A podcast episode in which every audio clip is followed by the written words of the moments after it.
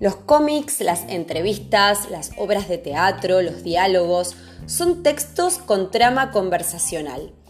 Hablamos de texto conversacional cuando aparece la intervención de dos o más sujetos o personajes que sucesivamente intercambian mensajes.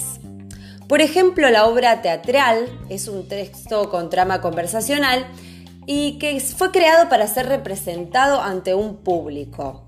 El argumento se desarrolla a partir de las acciones y de los diálogos de los personajes encarnados por los actores.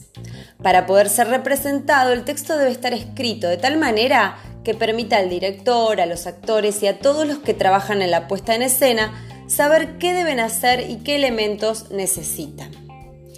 El texto teatral está formado por eh, los siguientes elementos. Por un lado está el reparto, por el otro los parlamentos y por el otro y por último las acotaciones o didascalias. El reparto es la lista de personajes que forman parte de la obra y que aparece al comienzo de ella, luego del título. En algunos casos, además de figurar el nombre del personaje, se le puede agregar también su edad. Los parlamentos. Eh, los parlamentos son las frases dichas por los personajes. Estas pueden presentarse de diferentes formas, como diálogo, por ejemplo, cuando hablan dos o más personajes. Y luego están las acotaciones o didascalias, que son las aclaraciones que el dramaturgo, que es quien escribe la obra de teatro, utiliza para describir el espacio, la escenografía, los movimientos, los gestos y tonos de los personajes, entre otras cuestiones. Este texto aparece siempre diferenciado del parlamento, o sea, del diálogo de los actores, ya que está entre paréntesis y en letra cursiva generalmente.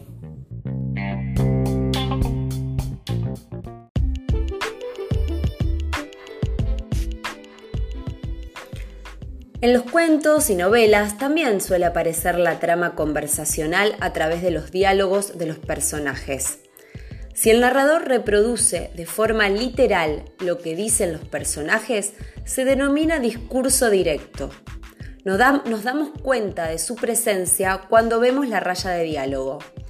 Si el narrador cuenta lo que dicen los personajes sin reproducir sus propias palabras en forma de diálogo, se denomina discurso indirecto.